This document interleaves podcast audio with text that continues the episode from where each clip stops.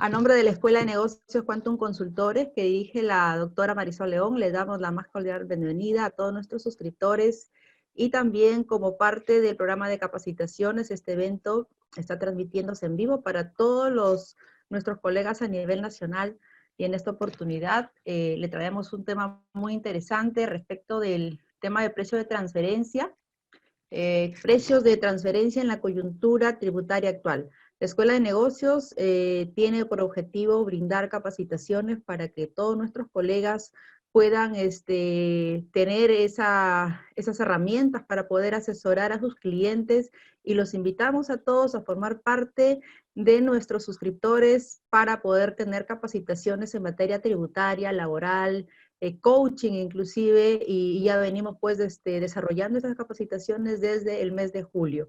Están cordialmente invitados. En esta oportunidad tenemos eh, la presencia del doctor Osvaldo Lozano, quien nos va a disertar sobre el tema precio de transferencia en la coyuntura tributaria actual. Bienvenido Osvaldo y me permiten eh, leer su, hoja de vida. Osvaldo es un profesional de mucha trayectoria, es, este, trabaja con, con nuestra firma, ya este, venimos trabajando hace muchos años, Osvaldo es un abogado especialista en tributación, ha tenido experiencia en el sector público y privado, formar parte del, Tribunal Fiscal, desempeñándose como asesor, secretario, relator y finalmente vocal del Tribunal Fiscal, cargo este último que desempeñó durante seis años. El haber formado parte del Tribunal Fiscal ha permitido adquirir gran experiencia en procedimientos tributarios.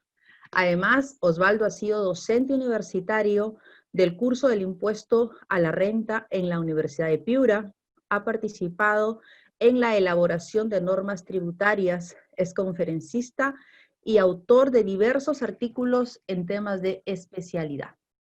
El doctor Lozano cuenta con formación en gestión empresarial y finanzas corporativas, al haber obtenido el grado de magíster en administración por la Universidad del Pacífico, también cuenta con estudios en tasaciones y valorizaciones de empresa. Esta conjunción de estudio y experiencia le ha permitido formar hace más de 10 años un equipo especializado en precios de transferencia y demos la bienvenida a nuestro ponente el día de hoy, doctor Osvaldo Lozano. Bienvenido, Osvaldo. Hola, buenos días. Eh, bueno, eh, mucho gusto de participar en este evento organizado por Quantum y agradezco este, las largas palabras de Esther sobre mi currículum y, obviamente también estoy agradeciendo al equipo de Quantum, a la doctora Marisol León y a los demás miembros del equipo.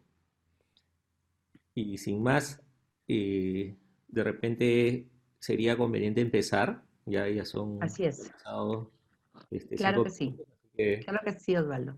Puedes ya compartir tu presentación. Ya, Ok.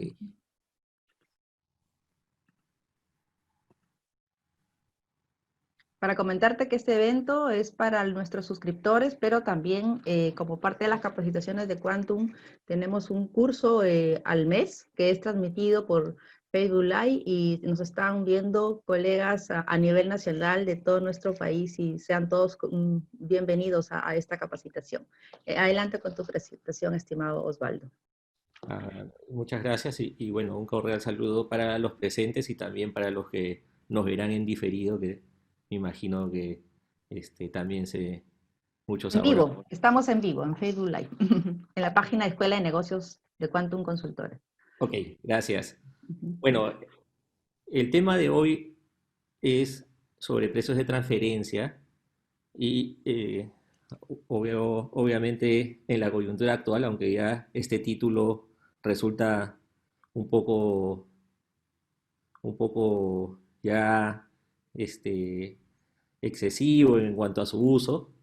Estamos desde el mes de marzo eh, con todo este problema de la pandemia y eh, bueno, aunque sea tardíamente, es oportuno hablar ya de lo que se debe hacer en materia de precios de transferencia antes del cierre del ejercicio el enfoque eh, que, quisiéramos darle eh, entonces a la exposición es no simplemente hablar de lo que significa el cumplimiento de las obligaciones formales eh, en, en materia de precios de transferencia, que es lo que normalmente vemos, la declaración de precios de transferencia, el vencimiento, que es en junio del próximo año, sino lo que yo quisiera es dar un enfoque más pensado en, en qué utilidad nos puede dar este análisis, estos estudios de precios de transferencia que hacemos anualmente y que aparentemente simplemente sirven para complacer al fisco, vio la presentación de una declaración jurada, como les digo, anualmente, y este, luego nos olvidamos un poco del tema hasta el próximo año. Y en realidad nosotros pensamos que, y, vamos a tratar de explicar por qué el tema de precios de transferencia eh, debe ser eh, de alguna manera tratado con la debida antelación y analizado con la debida antelación antes del cierre del ejercicio y más aún eh, en esta coyuntura en la que muchos de los esquemas eh, de facturación y de organización que hemos estado teniendo hasta ahora en las empresas eh, van a tener que cambiar abruptamente.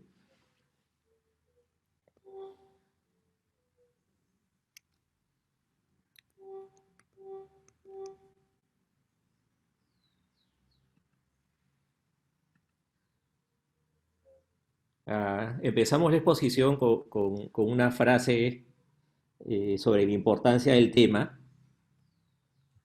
eh, planteada por eh, una abogada que es especialista en el tema, y ella dice que así como el virus del coronavirus significa una mutación que ha afectado a nuestra sociedad, igualmente y, va a afectarlo, va a producir mutaciones y cambios a toda escala, el tema de precios de transferencia no va a ser una excepción.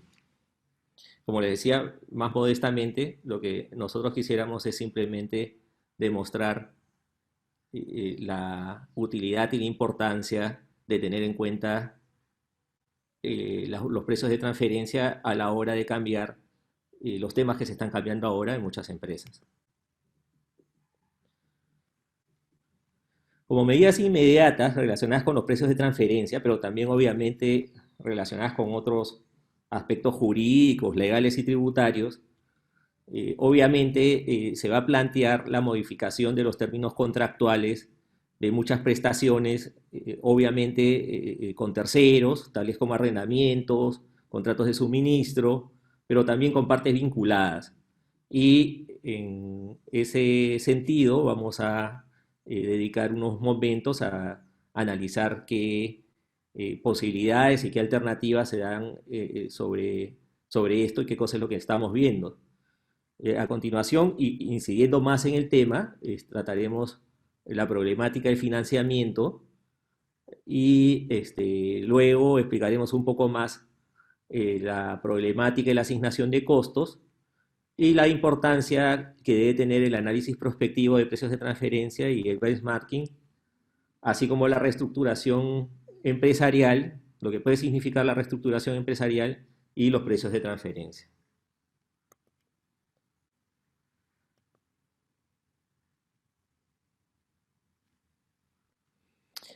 La primera cuestión que se plantea en materia de precios de transferencia y la más urgente, de alguna manera, es la redistribución de ganancias y pérdidas.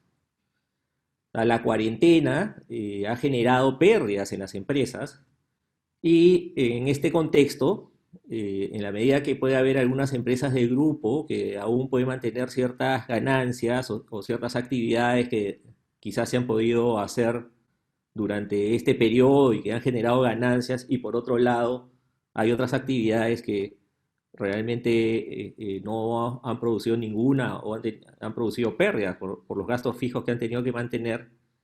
Eh, una medida adecuada y correcta, obviamente, es, como les decía, no solamente la renegociación de los contratos con los terceros, sino también entre partes vinculadas, y eso no es un proceso simplemente pues, de este, cambiar el monto de lo que va a facturarse, sino obviamente cambiar la documentación de sustento, que son los contratos, ¿no? Y obviamente, pues, los contratos que deben haber sido pactados y celebrados como eh, si se tratase de terceros independientes, eh, y así deben ser tratados tributariamente, obviamente también deben tener un sustento ah, eh, sobre los motivos que llevaron a hacer los cambios. No, no, solamente pues es dejar de hacer una facturación o dejar de cobrar, sino de tener en cuenta todo el proceso de renegociación que debería tener eh, válidamente eh, un contrato celebrado también entre partes vinculadas. Y, obviamente en este contexto de falta de liquidez, el financiamiento se convierte en un elemento clave a tener en cuenta y a considerar. Aquí en esta, eh, en esta diapositiva, en este flujo, lo que hemos podido mostrar, lo que hemos querido mostrar es, de alguna manera, los tipos de contratos que usualmente existen entre partes vinculadas. Tenemos contratos de servicios en el centro, eh, contratos de suministro de bienes, o sea, compra-venta de bienes, ¿no? adquisiciones, ya sea eh, como parte de la cadena de producción o ya sea en forma eh, aislada, alquileres, compras o ventas a plazo, financiamientos, contratos de mutuo o, de préstamo, como también se les dice, y la cobranza de regalías, que es algo muy usual entre partes vinculadas. Entonces, en cada una de estas modalidades contractuales se puede dar alguna de las eventualidades que hemos puesto al lado izquierdo, ¿no? ya sea que se ha seguido facturando en los términos originales, o todos sabemos pues que eh, empezó la cuarentena abruptamente y estuvimos eh, dos, tres meses este, hasta junio, ¿no? aislados y prácticamente eh, sin poderse iniciar ninguna actividad, incluso las contables, solamente las esenciales.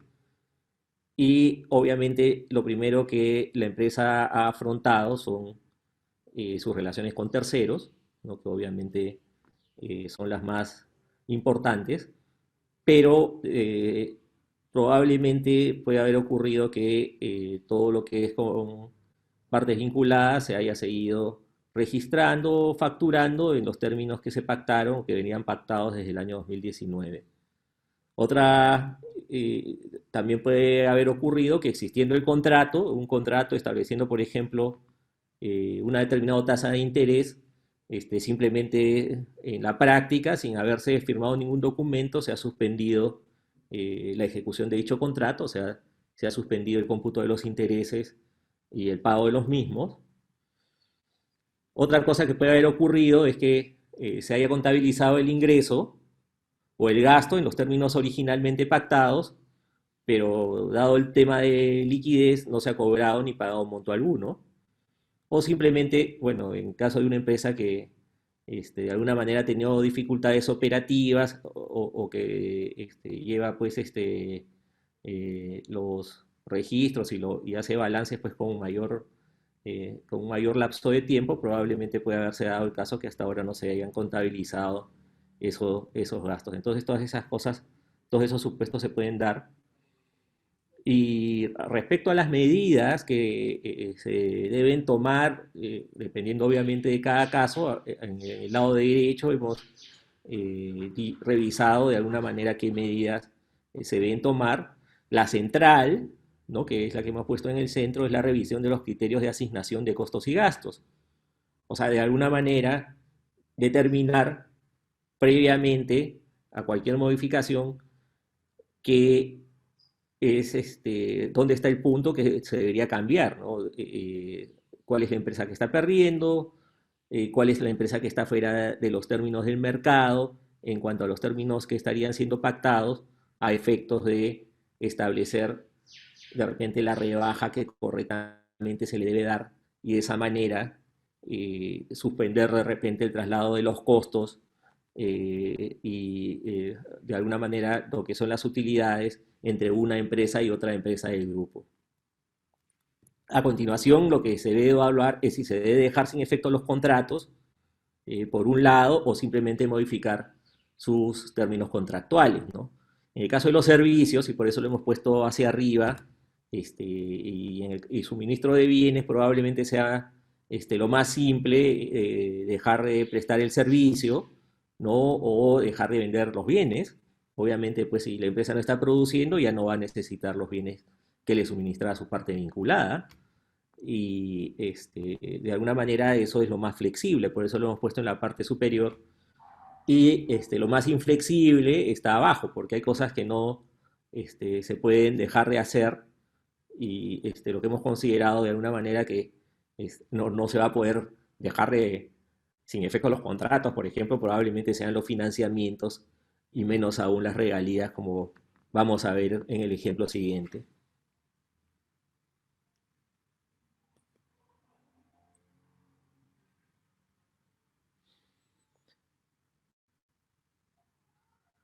Como les decía, eh, bueno, los financiamientos, afrontemos primero el ejemplo de los financiamientos. Eh, hay una serie, de eh, medidas pues, que las empresas están adoptando, ya sea renegociar los acuerdos financieros, o sea, los contratos, y modificarlos, o simplemente, este, teniendo el mismo contrato, establecer pues, fechas distintas de pago o de facturación. Otras medidas que podrían estarse tomando es, ya a un nivel un poco más sofisticado, está, por ejemplo, centralizar los flujos de caja este, vía este, cash pooling, o hacer simple y llanamente transacciones, incluso condonar deuda y capital hacia atrás, en el caso de empresas que eventualmente no van a poder cumplir con sus obligaciones. Ahora, eh, ¿qué información debería tenerse al momento de tomar una decisión sobre eh, estas modificaciones contractuales que se harían los contratos de financiamiento? Ya entrando al tema del financiamiento, eh, como los que tienen financiamientos entre partes vinculadas deben haber observado usualmente los que hacemos estudios de precios de transferencia, lo que tomamos como referencia para establecer la tasa de mercado son las tasas publicadas por la Superintendencia de Banca y Seguros por tipo de crédito. diariamente la Superintendencia publica la información de las tasas eh, informadas por los bancos diariamente sobre las tasas para distintos tipos de crédito, ya sea tasas activas o, tasas pasivas, y esas son las tasas que, nosotros usamos como referencia del mercado usualmente para acuerdos entre partes vinculadas en las que ambas están domiciliadas en el Perú. Entonces, en la medida que esa va a ser la referencia para el estudio de precios de transferencia y eso va a determinar que una tasa pactada se encuentra fuera o dentro del valor de mercado, eh, es importante tener en cuenta estas tasas. Entonces, lo que nosotros hemos hecho ha sido eh, tomar las tasas eh, actuales, en este caso hemos sacado el promedio entre enero y septiembre de 2020 y, tenemos para cuatro tipos de créditos, tenemos las tasas que ustedes pueden apreciar, ¿no? Por ejemplo, en el caso de créditos corporativos, las tasas, el rango de mercado que es el cuartil, va entre el cuartil inferior y el cuartil superior, está entre 3,52% y 4,94%. Entonces, para una empresa deudora que califica para obtener un crédito corporativo, según la información eh, que da la, definición de crédito corporativo que da la SBS, entonces eh, una parte vinculada, en principio, eh, debería prestar a esas tasas de interés. Y obviamente si no se prestó a esas tasas de interés, se tendrá que hacer el ajuste correspondiente a la tasa que es la, tasa de la mediana, que en este caso es 4.29%. eh, si se eh, vamos a ver un ejemplo más adelante para poder apreciar un poco eh, cómo funciona esto. Este es las tasas para operaciones en moneda extranjera. Igualmente se observa realmente una disminución, incluso a nivel de pequeña empresa, se puede observar que las tasas están por debajo del 10%, cuando en años anteriores estaban por encima. ¿no? Eh, y aquí tenemos un ejemplo. Eh, una empresa A ha decidido modificar los términos contractuales del financiamiento para estos efectos y no hacernos mayores complicaciones en el ejemplo. Hemos asumido que lo hace a partir del 31 de enero de 2020. Eh, y este, se tiene que tener en cuenta que el artículo 32A de la ley de impuesto a la renta y, y ratificado por un informe SUNAT este, que señala que tratándose de préstamos en dinero entre partes vinculadas domiciliadas, en los que no se pactan intereses, dice el informe SUNAT, deben aplicarse las normas de precios de transferencia, que son las que estamos viendo. Entonces, eh, ya está ratificado por la SUNAT que si no se pactan intereses, se debe seguir las reglas que estamos viendo para la aplicación de las normas sobre precios de transferencia. Entonces, en este ejemplo, e, en este ejemplo eh, eh, tenemos un crédito, supongamos, de un capital de 32 mil dólares. Eh, como decíamos, se dejó de, se dispuso pues que no hubiese intereses durante el año 2020, ¿no? Desde enero y en este caso la empresa estaba de acuerdo este, a la mediana, en la tasa de 6.56%, o sea, debió haber de alguna manera considerado esa tasa.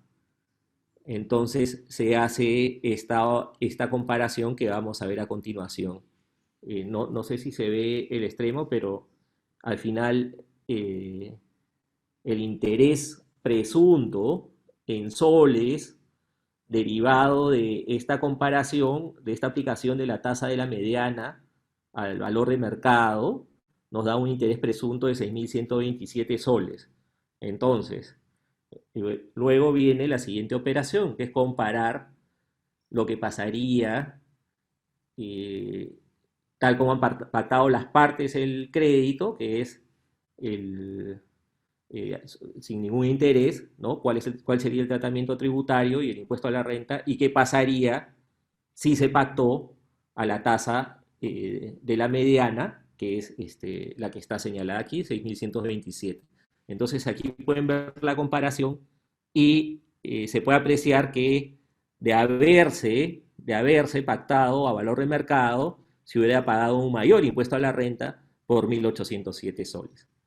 Entonces, Luego de esta comparación, lo que tendría que hacer la empresa, este, que operó así, es decir, no, cobró intereses en el año 2020 por un crédito, eh, eh, en todo caso, este, lo que ordena la ley es que se haga un ajuste eh, a su impuesto a la renta. ¿Y, ¿Y, cómo es el ajuste? En este caso, será una adición, como lo vemos a continuación.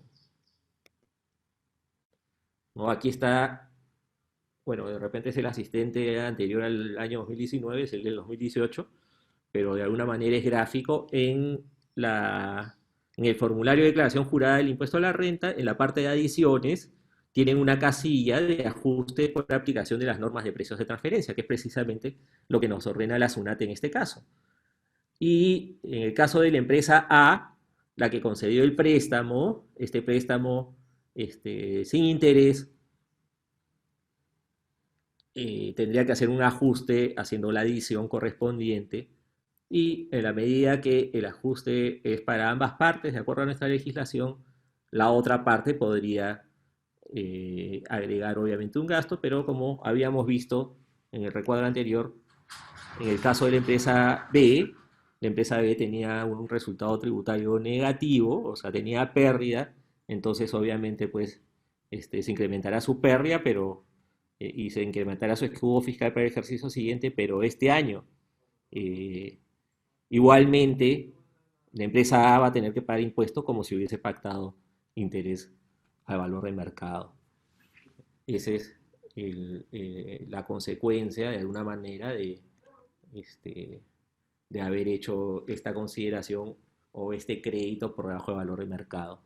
Claro que hay varias consideraciones adicionales que se debe tener en cuenta en materia de precios de transferencia. Obviamente, no necesariamente, esto es un ejemplo, ¿no? Estamos analizando la operación en forma aislada y cada operación pues se debe analizar eh, teniendo en cuenta pues el contexto global, ¿no? Podría, por ejemplo, considerarse que eh, eh, si se en la medida que después se va a pagar los intereses o, en el año 2021 o en el año 2022 se va, se va a cobrar nuevamente intereses, entonces se debería considerar eh, esos intereses que se consideran a partir del 2021, ¿no? Este, como si fuesen intereses en la parte proporcional, o sea, se debería sacar eh, supongamos que a partir del año 2021 2022 se cobre una tasa de 18%, entonces esa tasa de 18% se retrotraería también hacia el ejercicio 2020, por ejemplo.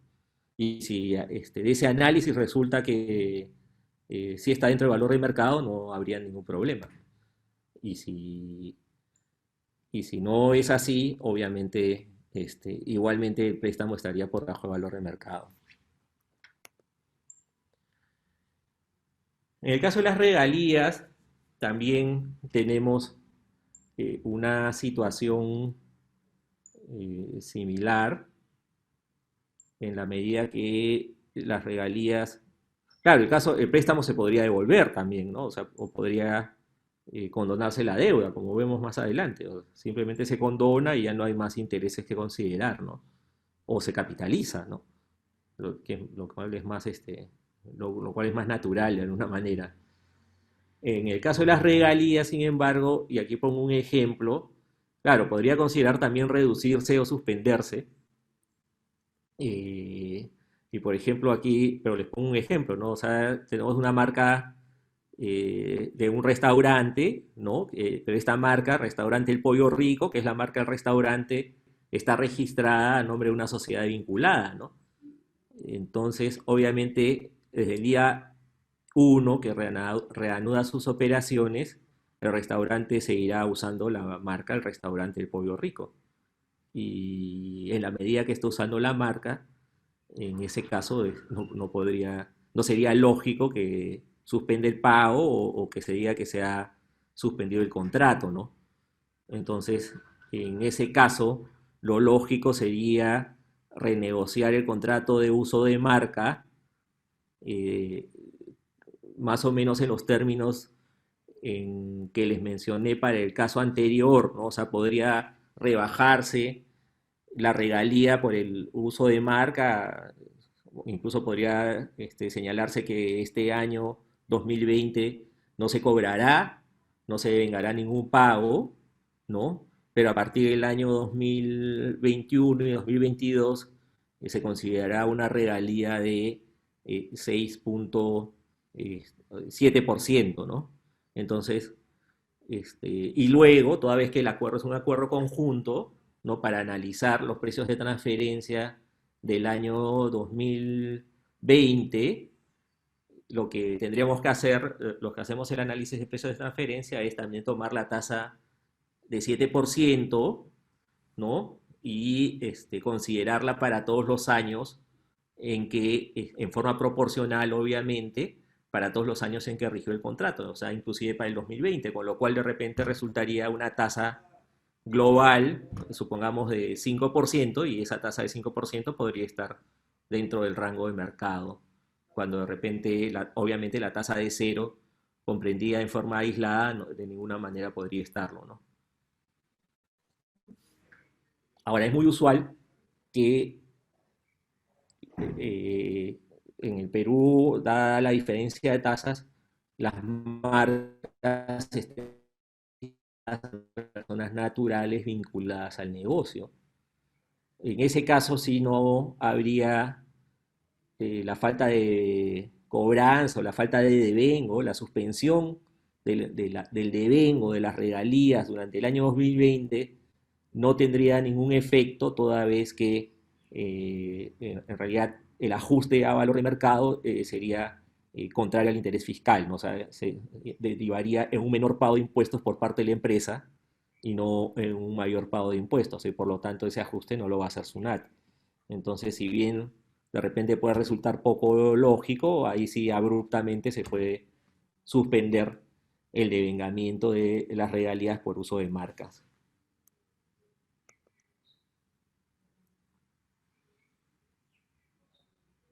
Este, ahora bien, en esta renegociación de las regalías, eh, debe tenerse en cuenta este, el análisis que se llama el análisis de EMPE, ¿no? este, que proviene de, alguna manera de lo que establecen las directrices en materia de precios de transferencia de la OSDE.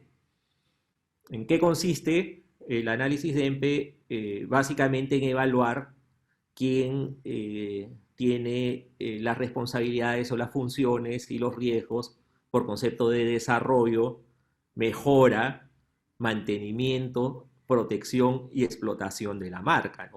Entonces, obviamente, quien cobra, quien cobra una regalía, según estas directrices, debería este, mantener eh, y eh, cumplir con estas condiciones como prerequisito para que se le reconozca eh, el pago de la regalía para efectos tributarios. Entonces, este, y esto, bueno, está establecido en las directrices eh, y va a contrapartida de alguna manera de la interpretación que nosotros hemos tenido en el Perú en forma prevaleciente, según la cual basta que yo sea titular de la marca este, para poder cobrar la regalía. Entonces, simplemente como la ley me permite inscribir a mi persona natural, por ejemplo, la regalía en Indecopi, la inscribo y al ser titular, también la ley me autoriza para cobrar un monto por concepto de uso de la marca y de alguna manera e, eso este, bastaría para que se genere el derecho a la regalía. En realidad es, es una discusión interesante, pero lo que nosotros aconsejaríamos es que eh, no solamente se piense en el tema de la titularidad de la marca específicamente, sino en estos factores. Esto como un elemento a tomar en cuenta al renegociar o al establecer nuevamente las condiciones de los contratos de regalía que regirían a partir del 2020 en adelante.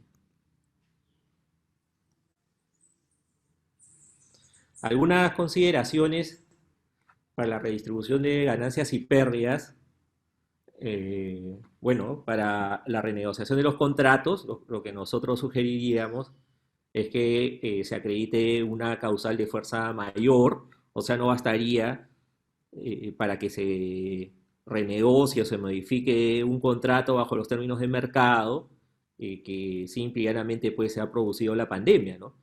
Porque en realidad en el mercado eh, la fuerza, quienes pueden invocar la fuerza mayor o quienes observan que pueden invocar la fuerza mayor son los que realmente por efecto de la pandemia han tenido dificultades. ¿no? Entonces, la parte que, se va a beneficiar por la renegociación, por una reducción de la tasa de interés o de, o de la tasa de regalías, obviamente pues debería haber sufrido o debería haber sido impactada por los efectos de la pandemia y si esto, esto debe considerarse en la renegociación en los antecedentes, en los antecedentes de la renegociación de los contratos. Eh, otra consideración es que los nuevos contratos deberían cumplir las formalidades de los contratos originales, obviamente en la medida de lo posible, ¿no? Pero una vez que ya se están reiniciando las actividades, debería pues tratarse de cumplir las formalidades que se siguieron para, para establecer el contrato original. Si, por ejemplo, el contrato se hizo con firma legalizada, eh, en esta ocasión también se tiene que hacer sin perjuicio. Además de tener en cuenta que, como ustedes saben, la zona muchas veces exige para acreditar la fecha cierta que el contrato la tenga, entonces, de hecho, debería este, cumplirse con esa recomendación, más aún, más aún si este, de alguna manera se está reduciendo pues las contraprestaciones, ¿no? Entonces, este, obviamente pues tiene que quedar totalmente establecido que sí se hizo y que de alguna manera de repente sí hubo alguna dificultad para hacerlo a partir de marzo, pero que posteriormente se está regularizando. Y en tercer lugar, para la modificación de los contratos debe tomarse como referencia los márgenes, este, bueno, desgraciadamente pues no se puede prever los márgenes de mercado en el cual acabarán todas las empresas a fines del ejercicio, pero de alguna manera eh, vamos a ver pues cuál es la importancia de hacer los estudios este, de benchmarking o los análisis prospectivos correspondientes antes del cierre del ejercicio. Eh, otras medidas, eh, en el caso del financiamiento, debe tenerse en cuenta este, el tema que todos ustedes conocen, todos conocemos, de los límites de financiamiento eh, que ahora incluso rigen para partes no vinculadas. ¿no? a partir en este ejercicio tenemos que el límite es en función del patrimonio, este, tres veces el patrimonio, y a partir del año 2021, salvo que se modifique, va a ser el 30% del EBITDA, como vamos a verlo más adelante. Ah, otras medidas, como ya las hemos conversado, sería pues la renuncia de la cobranza eh, de ciertos servicios de apoyo, de ciertas funciones de apoyo gerencial que anteriormente se cobraban y este, se puede ver pues cómo este, se puede reestructurar los contratos de apoyo gerenciales para que no se genere una carga excesiva a, las empresas del grupo que estén, que estén en problemas. Y por último, eh, podría hacerse un diagnóstico de los servicios intragrupo también dentro de esta medida de redimensionar o reestructurar los contratos actualmente existentes.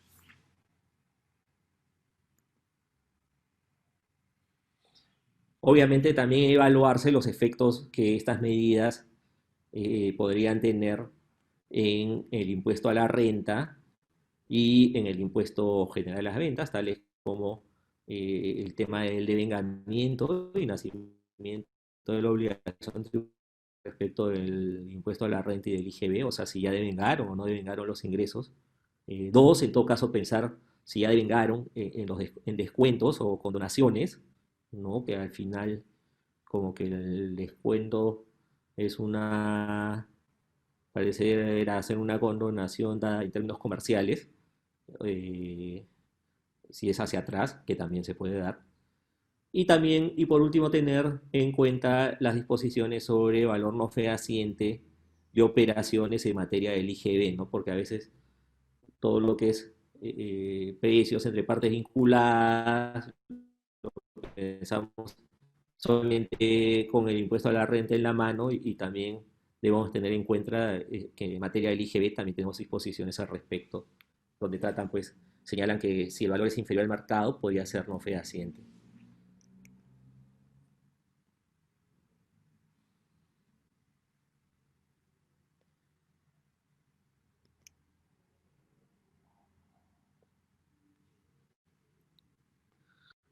Bueno, eh, solamente para aclarar lo que he señalado en materia del límite de la deducción de intereses y para, profundizar un poco más el tema, eh, aquí hemos preparado esta diapositiva en la que se puede ver eh, la, vigencia de estas normas que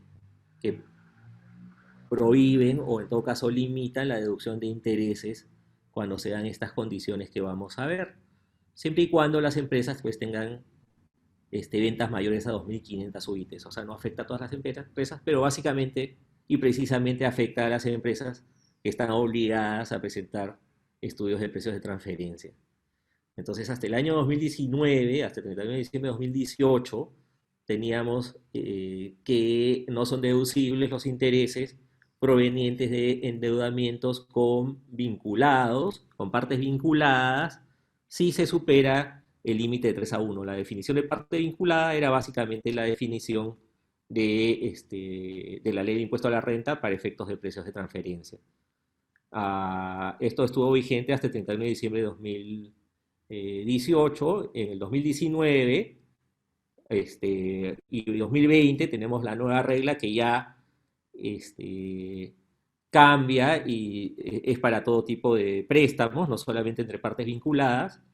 Eh, está, suponemos pues que el legislador pensó que, o constató que se le está dando la vuelta a la norma y se, se puso a todos.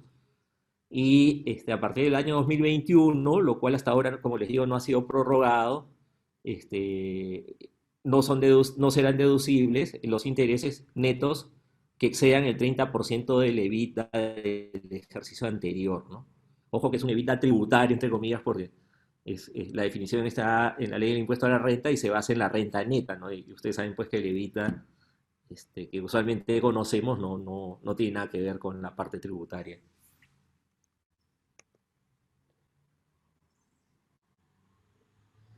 Un último tema eh, ya, que se nos está haciendo corto el tiempo, es el de las, de alguna manera, algunas cuestiones a tener en cuenta en financiamientos que nos vienen, eh, en este caso de las guías de, precios de transferencia para operaciones financieras publicadas en febrero.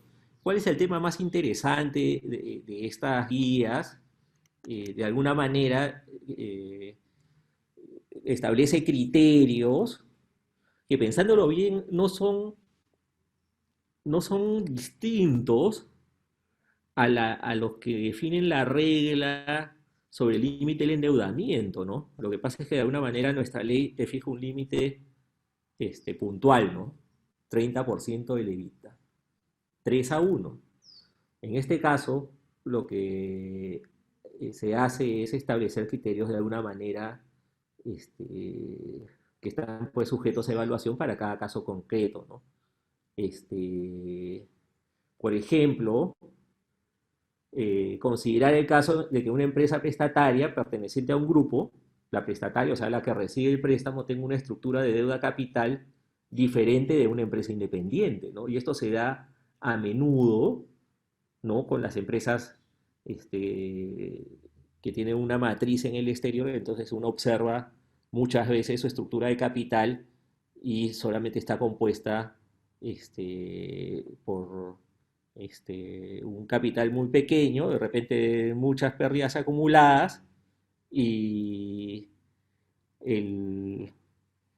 un préstamo, un préstamo gigantesco dado por su casa matriz, ¿no? Entonces, y no tiene financiamiento bancario, porque realmente lo que hace la casa matriz es este, desembolsar todo eh, eh, lo que necesita la empresa para este, de repente penetrar en el mercado, para empezar a operar y de repente por dos o tres años simplemente vive de la matriz, ¿no? Entonces a eso se refiere con considerar esta estructura que obviamente va a ser distinta a la de una parte que es una parte independiente que obviamente tiene que pedir financiamiento al banco y para pedir este financiamiento tiene que tener cierto monto de capital eh, entonces, ese es un aspecto a considerar. Si hay una estructura muy distinta, podría ser un elemento para considerar que ese préstamo, que de repente se registró como préstamo de la matriz, no constituye este, un préstamo realmente, sino este, un, este, un, aporte al capital. Y al ser aporte al capital, obviamente tampoco habría deducibilidad de intereses por un lado, si los hubiese, y este, también por otro lado, tampoco valdría la pena este, determinar pues si esos intereses o si no se pacto intereses, no se podría considerar que eso está por debajo del valor de mercado porque simplemente eso no se puede considerar un préstamo, sino un aporte de capital. En ese sentido, como les decía, un préstamo para la OCDE puede ser, dadas las características intrínsecas y su verdadera naturaleza económica ser calificado no como préstamo, sino como capital. Y como decíamos, el impacto en ese caso sería obviamente la negación de la deducción de los intereses, si hubo alguno. Y si no se cobra interés, no se podría sostener que, hubo una omisión de intereses presuntos. Eh, vamos a eh, dejar un poco todas estas diapositivas que profundizan un tema en el tema del, financiamiento. Eh, otro tema interesante eh, de todas maneras, que está tratado en estas guías que les mencioné, este, dictadas por la OCDE en febrero de 2020, es el tema de las garantías financieras, o sea, cómo juegan las garantías eh, otorgadas por una parte vinculada en favor de la otra. Y esto es importante porque, eh, uno, hay un informe SUNAT sobre la materia, sobre el tratamiento de este, los avales proporcionados por personas naturales, que los califica como rentas de tercera categoría. Eh, parece pues que esto, este, dada la popularización de alguna manera de cobrar avales este, lo que no, es, no se opone a, la verdadera naturaleza de la operación, porque muchas veces los accionistas o las partes vinculadas pues avalan las operaciones de, la otra parte vinculada, ¿no? O sea, eso no es extraño, ¿no? Pero bueno, este, la SUNAT ha considerado que si son proporcionadas por una persona natural, desgraciadamente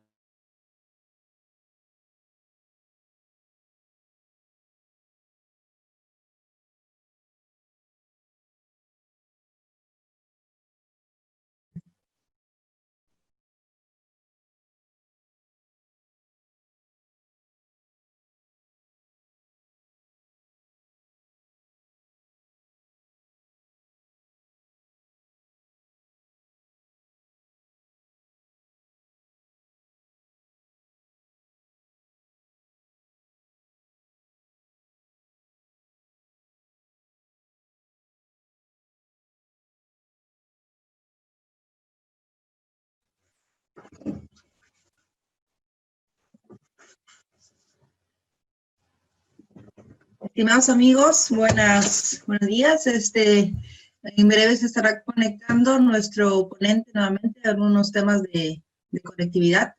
Eh, sin embargo, eh, de, todo lo que ha comentado, es importante pues tomar las medidas necesarias y documentar aquellas renegociaciones de contrato y considerar también que en el caso de los préstamos es importante analizar el tema de las tasas de interés de acuerdo al, valor de mercado. ¿no? lo más importante aquí es tomar en cuenta que eh, estos temas de precio de transferencia tienen que ser revisados con tiempo y además para todas aquellas empresas que eh, están obligadas pues, a presentar todas esas obligaciones de precio de transferencia, es importante que la contratación de, de, estos consultores tiene que ser con tiempo de anticipación, dado que los efectos de los ajustes tema de precio de transferencia van a incidir en la determinación del impuesto a la renta, de tal manera que las operaciones durante todo el ejercicio económico tienen que ser previamente validadas por los expertos en precio de transferencia, estimados amigos, porque de no ser así, cuando ya las transacciones están realizadas y obviamente muchas de ellas no encajarán pues en, el, en, los, en los promedios, en los, en los precios de valor de mercado de acuerdo al a la regla de precio de transferencia en aplicación al artículo 32A, lamentablemente habrán ajustes que la compañía no ha considerado, ¿no? Al no tener, pues, eh, esa evaluación previa, de tal manera que eh, se va a generar ahí un tributo emitido de impuesto a la renta, ¿no?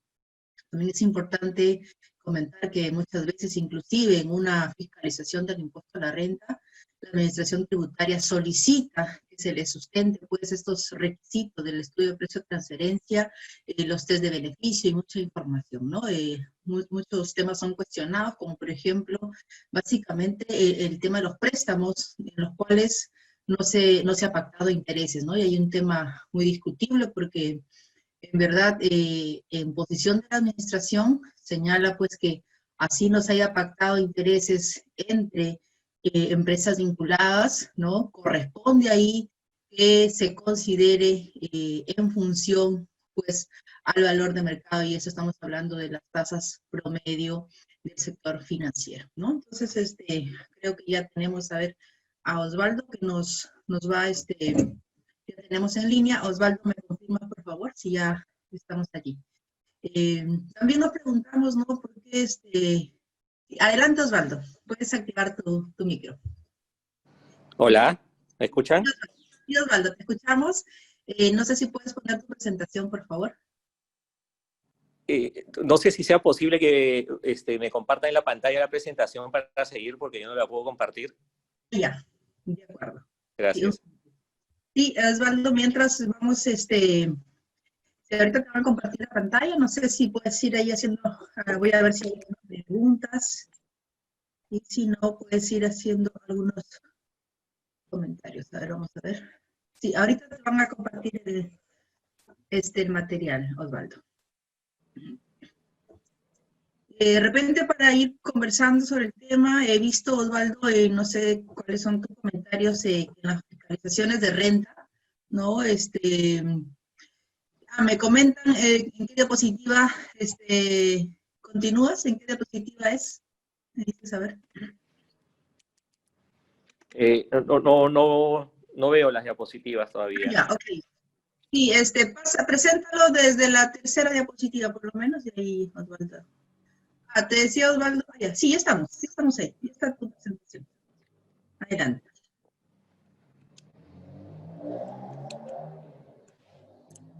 Ya, perfecto. Solamente en modo de presentación, por favor, para, para seguir.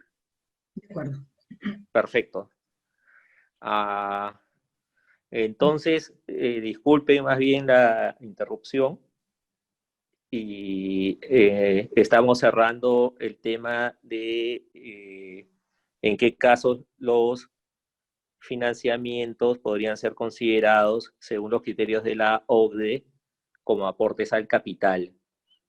Eh, si bien podría sostenerse que no necesariamente ese criterio aplica en nuestro país, ¿no? En cuanto a la deducción de intereses, porque para eso tenemos un límite expreso, eh, podría considerarse que se aplica para considerar que no correspondería hacer ajuste alguno eh, cuando se trata de intereses o cuando se trata de financiamientos o cuentas por pagar a partes vinculadas, ¿no? En el caso de partes vinculadas del exterior, ¿no? En la medida que hay una retención del impuesto a la renta, ¿no? Hay informes de SUNAT efectivamente que consideran que si no se pactó intereses, obviamente debe hacerse el ajuste correspondiente y pagar el impuesto a la renta eh, sobre ese interés presunto, ¿no? Este, teniendo en consideración el valor de mercado, ¿no? Entonces, la persona domiciliada que recibe ese financiamiento debería eh, presentar el formulario, bueno, según SUNAT, en el formulario este, de pago de, de otras retenciones, ¿no? Y regularizar el impuesto a la renta o hacerlo, aunque efectivamente no haya ningún eh, pago de intereses ni de vengamiento de intereses con su parte vinculada. Entonces, este, eso es así y hay informes de CIMAT al respecto. Y la siguiente cuestión sería preguntarnos, eh, oye, pero en este caso puede ser que no califique como un préstamo, entonces, ¿por qué voy a hacer el ajuste? Porque da la estructura del capital aquí eh, esto debería tener tratamiento de un aporte al capital, ¿no? Y no de un financiamiento. Y por lo tanto, no tendría por qué hacer la retención, ¿no? Entonces, esa es de alguna manera la parte práctica de esta eh, guía de la OSD que este, se podría invocar en caso la SUNAT pretendiera cobrar este, ese impuesto a la renta de no domiciliado omitido, ¿no? Este, eh, eh, ese es un poco el tema. Creo que por ahí va ese ejemplo, pero eh, ya quisiera, si, si fuese posible, por favor, que vayamos hasta el punto 4 para avanzar.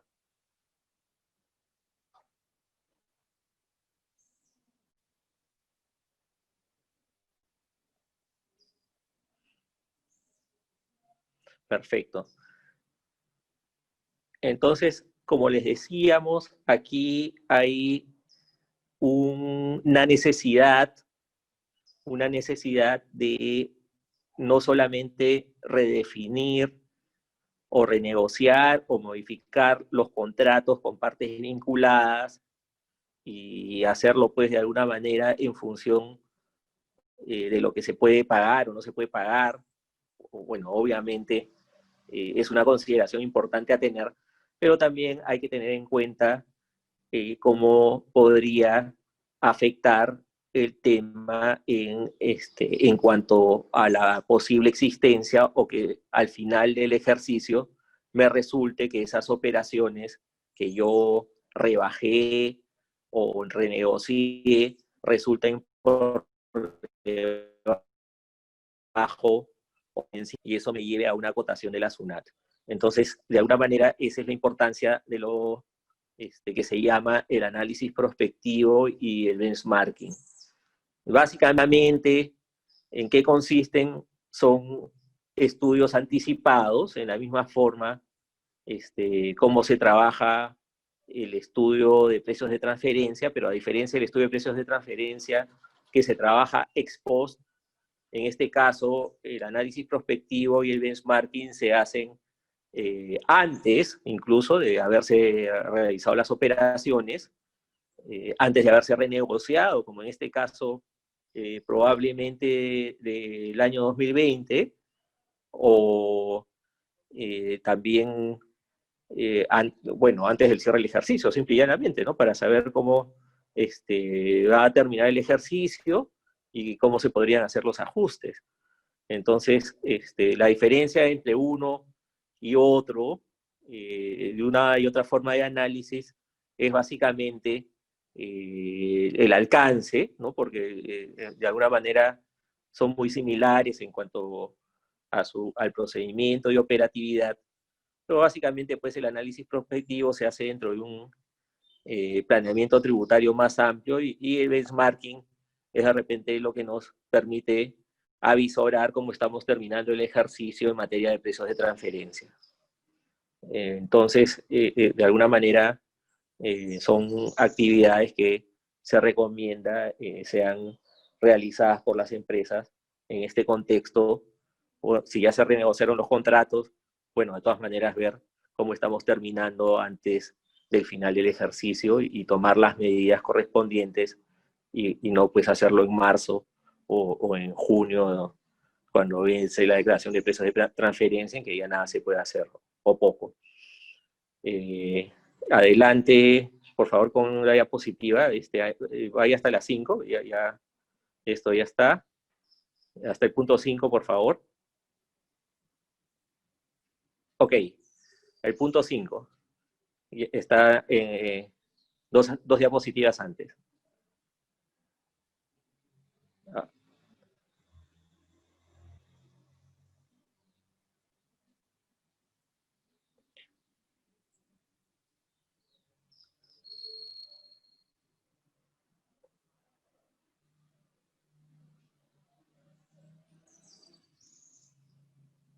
Es casi al final.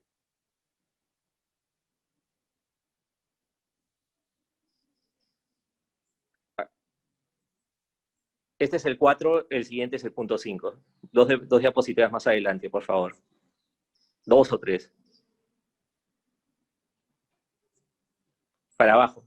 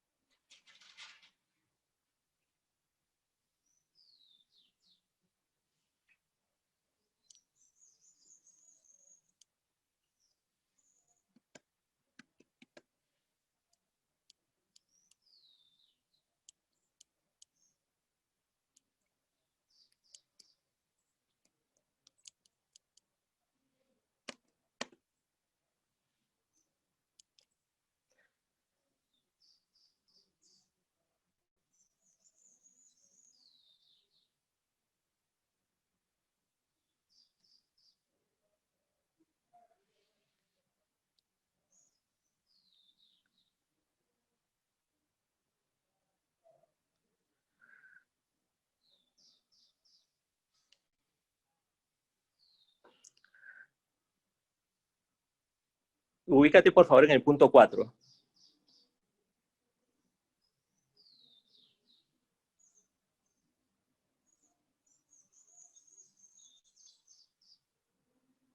Ya, avanza a la siguiente. Siguiente diapositiva. Siguiente. Siguiente.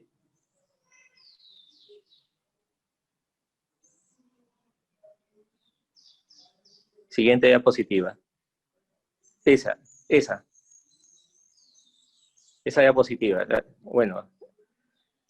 Ahora vamos a tratar el tema de la reestructuración empresarial. Desgraciadamente, por algún motivo, eh, no, no, decía punto 5 la primera diapositiva, eh, pero eh, un poco qué, qué, cosa es la reestructuración empresarial y qué relación tiene con los precios de transferencia.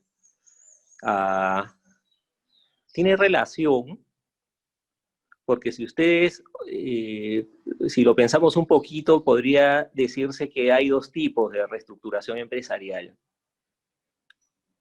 Y antes de un poco eh, entrar a lo que son esos dos tipos de reestructuración empresarial, sí que quisiera precisar, quisiera precisar que no estamos hablando, eh, cuando decimos reestructuración, pues, en los términos pues, de esta reestructuración empresarial, eh, denominada así en nuestra norma, en el caso de empresas que están eh, con problemas financieros y que tienen que hacer acuerdos con sus acreedores e iniciar un procedimiento de Indecopi, si no estamos hablando de reestructuración empresarial en términos más genéricos, ¿no?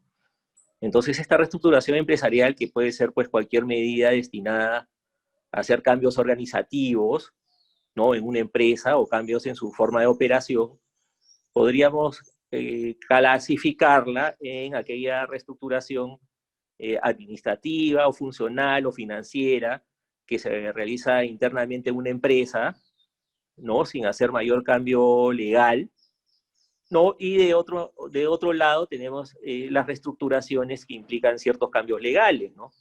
Y en esa segunda modalidad están incluso la celebración de John Ventus y consorcios, de repente, eh, ya sea con terceros o con partes vinculadas, eh, por ejemplo, para ya no hacer una operación eh, en un país en forma con tu propio capital, sino unirte con otro inversionista o con otra empresa para iniciarse cierta acción o dejar operaciones en un país para hacerlas en forma conjunta y no hacerlas este, solamente con el capital y la empresa. Entonces esa es una forma de reorganización o reestructuración. Eh, otra forma son lo que se llaman las reorganizaciones societarias, que son las fusiones, eh, escisiones y reorganizaciones simples, que son eh, normas previstas en las leyes societarias destinadas a reorganizar jurídicamente la sociedad, ¿no? ya sea dividiéndola en una escisión, ya sea eh, incorporando otra sociedad dentro de su estructura accionaria y por lo tanto esta sociedad incorporada deja de existir y se incorpora a la sociedad que se dice absorbente, o este, vía una reorganización simple a través de la cual se hace el aporte de un bloque patrimonial a una sociedad, este, a, otra sociedad, con lo cual la sociedad aportante se vuelve accionista este, de la sociedad que, que recibe el aporte. Bueno, otra forma de reorganización o de reestructuración que podríamos darle eh, eh, es la reducción de capital, que es obligatoria cuando eh, la sociedad tiene ciertos niveles de pérdidas y esas pérdidas tienen que ser absorbidas previamente por los accionistas como requisito para la continuidad de su existencia o una reducción de capital que puede verse pues al retiro de algún accionista o precisamente a una reestructuración de su capital, devolviéndole parte del aporte a los accionistas. La reestructuración que les decíamos, este, que es la reestructuración empresarial anti-indecopi, que es una, implica una negociación eh, consensuada y, regulada ante los acreedores. Y obviamente, pues, la, peor forma de liquidas, de reestructuración que también se podría dar, obviamente, es la liquidación y extinción de ciertas sociedades del grupo, y toda vez que podría ser que sus, sus actividades sean inoperativas, ¿no? ¿Y qué relación tiene con los precios de transferencia, no? Uno, uno que precisamente a través de estas mecanismos o figuras mediante la transferencia de activos o de pasivos o de bloques patrimoniales se puede lograr la reestructuración de costos que de repente no se podría lograr de otra manera, o la reestructuración de, o la, o la reasignación de los costos a, una sociedad distinta, ¿no? Por ejemplo, eh, supongamos que tenemos una, este, una planta, una maquinaria que se viene depreciando a cierto ritmo y que eh, de repente ya la sociedad no tiene el suficiente nivel de ingresos para mantener o sostener con utilidades la existencia de esa planta, podría ser absorbida por otra sociedad que sí tiene los ingresos, ¿no? Para que en el futuro eh, eh, tributariamente se establece limitaciones para el uso de las pérdidas, ustedes lo deben saber, en el futuro ya este, ese, ese gasto por depreciación de alguna manera se atenúe con este, los ingresos o los resultados positivos que tienen otros, eh, otras unidades del grupo, por ejemplo. Entonces, ese es, eso también es un tema que tiene que ver con los precios de transferencia porque obviamente implica la reasignación de las utilidades y costos a los que nos hemos referido anteriormente. Eh, y el segundo punto, eh, y por el cual es importante ante los precios de transferencia, es que estas eh, operaciones, en algunos casos, como el caso de lo que son las reorganizaciones societarias, las fusiones, escisiones y reorganizaciones simples, eh, no necesariamente implican o dejan en suspenso la aplicación de las normas de precios de transferencia para efectos de estas eh, transferencias de activos. Entonces, si yo, si ustedes o una sociedad hace una reorganización societaria al amparo del este, tercer numeral del, artículo 104 de la ley de impuesto a la renta, este, que le permite hacer una reorganización societaria neutra, lo que dice expresamente la norma es que en ese caso las transferencias de activos que se realizan no se rigen por las normas de precios de transferencia. Eh, sí hay afectación al cabal en el caso de los inmuebles, pero eh, de alguna manera es un mecanismo idóneo y útil para cuando se quiere pues, hacer estas reasignaciones de activos o de costos o de, o de, utilidades.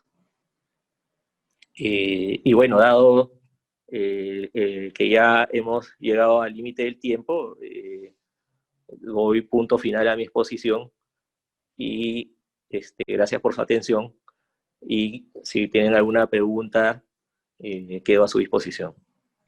Sí, eh, muchas gracias, estimado Osvaldo. Excelente ponencia. Sí, tenemos acá algunas preguntas. Eh, te voy a comentar, a ver, en primer lugar, eh, nos hacen, a ver, tenemos una pregunta. Colega Henry Sánchez nos pregunta, ¿los análisis prospectivos son una herramienta importante para ajustar proyecciones ante los cierres y declaraciones juradas del ejercicio? No sé, ¿cuál es tu comentario al respecto, Osvaldo? Análisis prospectivo. Sí, eh, sí, por supuesto. El análisis prospectivo es una herramienta importante y eh, en realidad no debería formar parte, en todo caso, de todo proceso de cierre tributario, ¿no? Eh, y de inicio del trabajo de precios de transferencia. O sea, si uno hace un inicia el trabajo de la declaración jurada y reporte local de precios de transferencia, obviamente si yo puedo hacer un análisis prospectivo al iniciar el trabajo antes del cierre del ejercicio, en el mes de septiembre o el mes de octubre, vamos a tener un mejor resultado que si empezamos el trabajo en el mes de marzo. Entonces, ese es, ese es lo relevante del tema.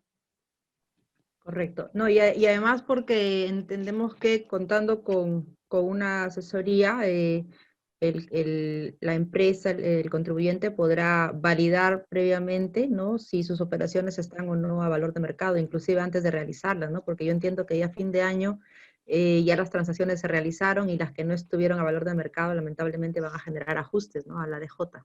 Correcto. ahora, por ejemplo, eh, se podría ser una, un mecanismo adecuado o una medida adecuada, por ejemplo, transferir algún inmueble no utilizado por la sociedad eh, si no se puede vender oportunamente, se podría transferir a los accionistas, ¿no? Y obviamente a través de un estudio de precios de transferencia o un análisis prospectivo se puede determinar eh, cuál es el precio idóneo para hacer esa transferencia y a su vez para que la empresa tenga una utilidad que también pueda mejorar su posición financiera. Eso es un ejemplo de, la aplicación del análisis prospectivo, así un caso muy puntual, ¿no? Correcto. En tal sentido, los, esta consultoría debería ser contratada inclusive antes de que inicie eh, el ejercicio grabable, ¿verdad? Correcto. Así es. De acuerdo. A ver, tenemos acá una pregunta de la colega Janet Sánchez, nos dice, eh, ¿hay obligación de presentar reporte local si los ingresos no superan las 2.300 UIT? Pero si realizo, pero sí realizo transacciones con vinculadas mayor a 100 UITs. O sea, tienen eh, ingresos, dice, si los ingresos no, los ingresos no superan los 2.300 UITs, pero sí tiene transacciones con vinculadas mayor a 100 UITs. Ya, claro, sí quisiera eh, referirme brevemente, muy brevemente, a lo que es la diferencia entre la obligación formal y la obligación sustancial. La obligación sustancial es establecida en el artículo 32 de la ley del impuesto a la renta, que como ustedes saben, obliga a tener en cuenta eh, los valores este, de mercado y eh, en el caso que no se sigan los valores de mercado, ya sea por sobrevaluación o subvaluación, ¿no? Este, obviamente se deberán pagar los tributos omitidos. Eso es lo que dice la norma. Eso aplica en todos los casos, aunque la empresa pues este, le venda 100 soles a una parte vinculada. Esa es la obligación sustancial. Y de otro lado tenemos la obligación formal. La obligación formal es solamente para aquellos pues, que cierta, alcanzan cierto nivel de operaciones, entendiendo pues este, que esos son los, aquellos que tienen una mayor relevancia fiscal. Entonces, ¿cuáles son los límites actualmente? Como muy bien ha mencionado eh, la señorita eh, Janet, sería, es, el primer límite es el monto de los ingresos que está establecido en la ley. si uno supera las 2.300 UITs de ingresos, ¿no? De operaciones, este, con todas, de todas sus operaciones, en ese caso, la norma señala que tiene que presentar estudio de precios de transferencia. La declaración jurada de precios de transferencia ahora. Y si no la supera, simplemente el límite funciona perfectamente y no está obligada a presentar. Y luego, para aquellas empresas que están obligadas a presentar, o sea, para aquellas que alcanzan las 2.300 UITs, también vía resolución de superintendencia se han establecido mayores límites. Si no llega sus operaciones con partes vinculadas a 100 UITs, o sea, son muy pequeñas, tampoco están obligadas a presentar, salvo, salvo que hayan vendido por debajo del costo, dice la norma. Y eh, solamente están obligados a presentar aquellos que superan las 100 UITs. Y aún aquellos que superen las 100 UITs de operaciones con partes vinculadas, este, van a tener distintos niveles de cumplimiento de alguna manera, ¿no? Porque solamente si superan las 400 UITs de operaciones entre partes vinculadas, se tiene que presentar todos los anexos, que son los anexos 1 al 4. Y si no llegan a ese monto, o sea, si estás entre 100 y 400 UITs, simplemente se presenta un anexo que es el anexo 1 de la declaración. Ese es, este, ese es el panorama. Correcto, entonces en, este caso, como no supera el límite, ni siquiera va a estar obligada a presentar a las obligaciones formales ni sustanciales, obviamente. Correcto, en el caso de la pregunta que nos hace Janet, no estaría obligada. No supera. A ver, acá tengo otra pregunta de la colega Mariela Plácido. ¿Cuál sería el tratamiento tributario si una empresa vinculada del exterior que celebra un contrato de encargo de cobranzas a nombre de una empresa domiciliada. La empresa domiciliada, dice, tiene por cobrar, em, a ver, tenemos acá. La empresa domiciliada tiene por cobrar la cobranza realizada por la empresa no vinculada. Sí, no sé si te leo de nuevo o si quedó claro. ¿Cuál sería el tratamiento tributario? Es una empresa vinculada del exterior que celebra un contrato de encargo de cobranza a nombre de la empresa domiciliada. La empresa domiciliada tiene por cobrar las cobranzas realizadas por la empresa vinculada no domiciliada. hace un servicio de cobranza, entiendo, ¿no? En el exterior. En el exterior. entiendo que... Bueno, bueno, eh, a ver, un poco también para explicar el panorama y, de repente eh, tratar de, entender la pregunta, que no, termino de entender de repente los términos, pero eh, de repente ya escuchando las pautas que le voy a dar, ya podría establecer, eh, podría establecerse el tratamiento. En el caso de operaciones no domiciliados, ¿no? Eh, hay una serie de normas que están establecidas en el artículo 9 de la ley del impuesto a la renta.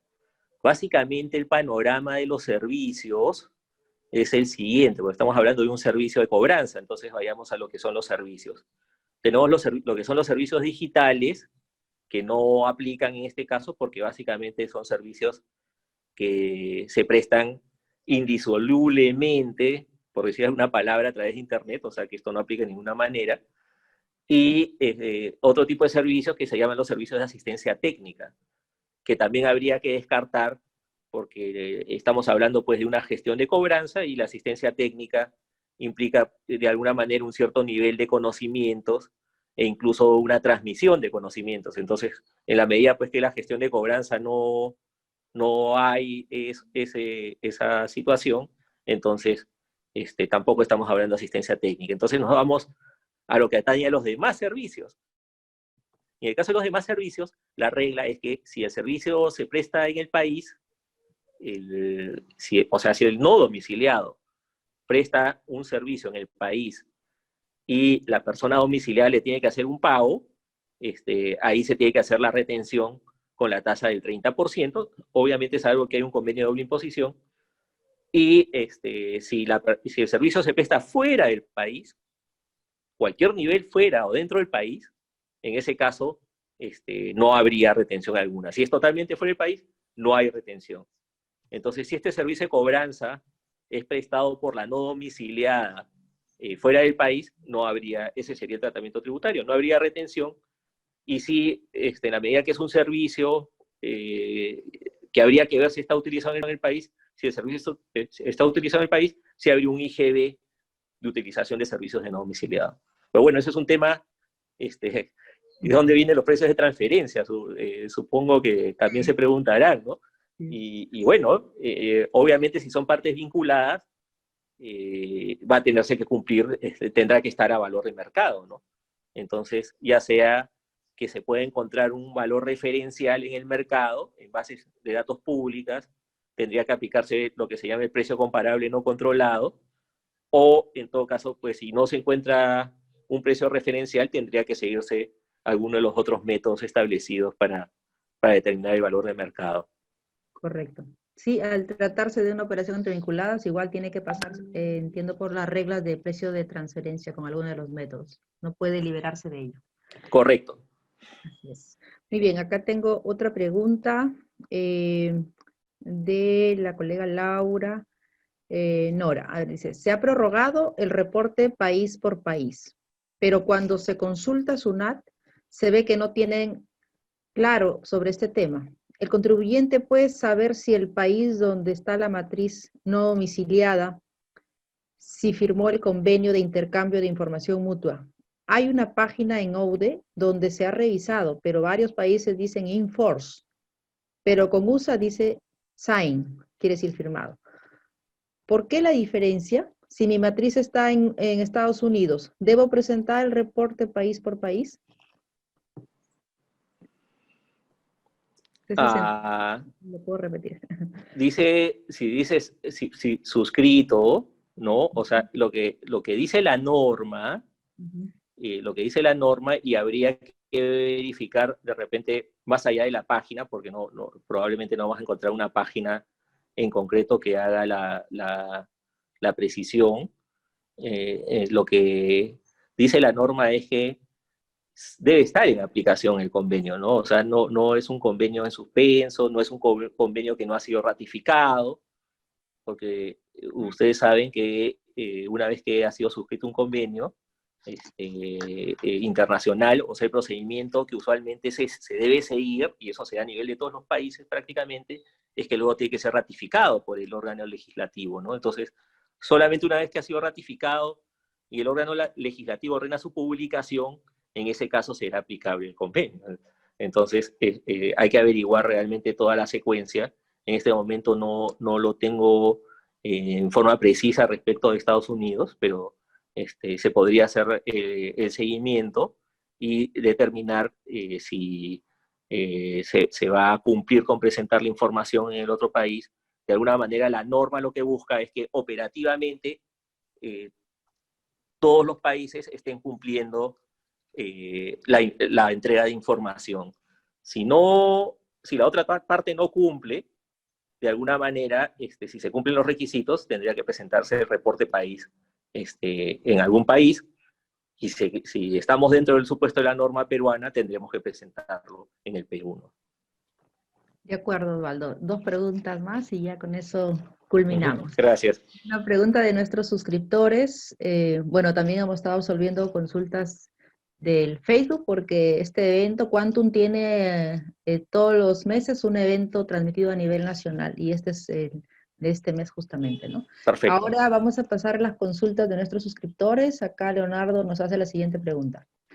Tengo operaciones con mi vinculada por servicios administrativos. Es el único cliente desde el 2018. La utilidad de la empresa es el 4% por este 2020. ¿Es posible que la empresa pueda salir pérdida generada por esta pandemia? ¿Habrá ahí Ya.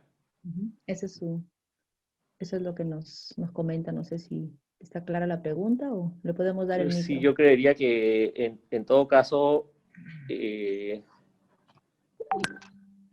en la medida que la utilidad operativa me está está pensando que la utilidad operativa en general, supongamos que la utilidad operativa siempre ha sido 4%, ¿no? De los 4% de, de, las ventas, supongamos, ¿no? Entonces, obviamente, eh, por el simple cese de actividades eh, de los últimos meses, este, probablemente eh, no, vaya a resultar en una situación de utilidad en este ejercicio, ¿no?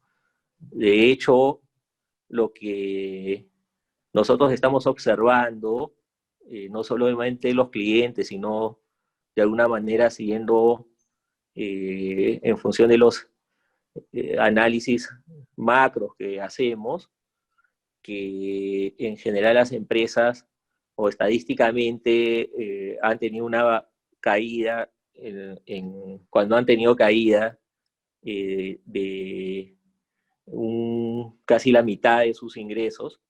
Entonces, si los costos fijos, si los costos fijos eh, no han sido reducidos en, esa, en la misma proporción, probablemente la utilidad operativa este, va, a salir, este, va a salir negativa, ¿no? Ahora, en cuanto a cómo va el mercado, lo que hemos observado es que eh, eh, de alguna manera haciendo los análisis de precios que hacíamos este, respecto del ejercicio 2019 para, empresas, para, cierto, para diversos grupos de empresas comparables, con empresas este, de alguna manera que hemos analizado en algún momento, eh, sí en algunos rubros hay una disminución apreciable de las utilidades operativas, ¿no? Este, sobre todo lo hemos observado en los rubros de minoristas, ventas minoristas de artículos de vestir, ¿no? O sea, prácticamente todas las empresas tienen utilidades operativas negativas en relación a sus costos. O sea, el ratio utilidad operativa, costos totales, es negativo. Eh, en otros rubros ha bajado, pero no tanto. Eh, pero bueno, es un tema a seguir estudiando y, y con mucho gusto, este, y hay una asesoría más concreta, podemos hacer el benchmarking de su sector para determinar cómo vamos con su empresa. De acuerdo, este Osvaldo. Y bueno, yo te quería hacer una pregunta. Eh, en el caso de las fiscalizaciones de renta, hemos encontrado que, por ejemplo, una fiscalización parcial, la administración eh, como producto de su, de su revisión, eh, tiene también en su requerimiento lo siguiente, ¿no? Dice, por ejemplo, en consecuencia, a la luz del artículo 37 de la Ley del Impuesto a la Renta y normas modificatorias, y complementado por el inciso I del artículo 32A de este cuerpo normativo, el contribuyente debe cumplir el test de beneficio y proporcionar la documentación. La pregunta es, ¿la SUNAT, como parte de la fiscalización del impuesto a la renta, puede pedir dentro de sus requerimientos eh, estos reportes, en este caso que está pidiendo el test de beneficio, o tiene que hacer una fiscalización aparte por estudio de precios. Y el otro tema, y si no le presenta solo por no contar con el test de beneficio, dado que también la norma señala ahí que, que obviamente le pueden observar el gasto, eh, en este caso, una fiscalización de renta le puede reparar el gasto por no tener ese, esa, ese, ese reporte?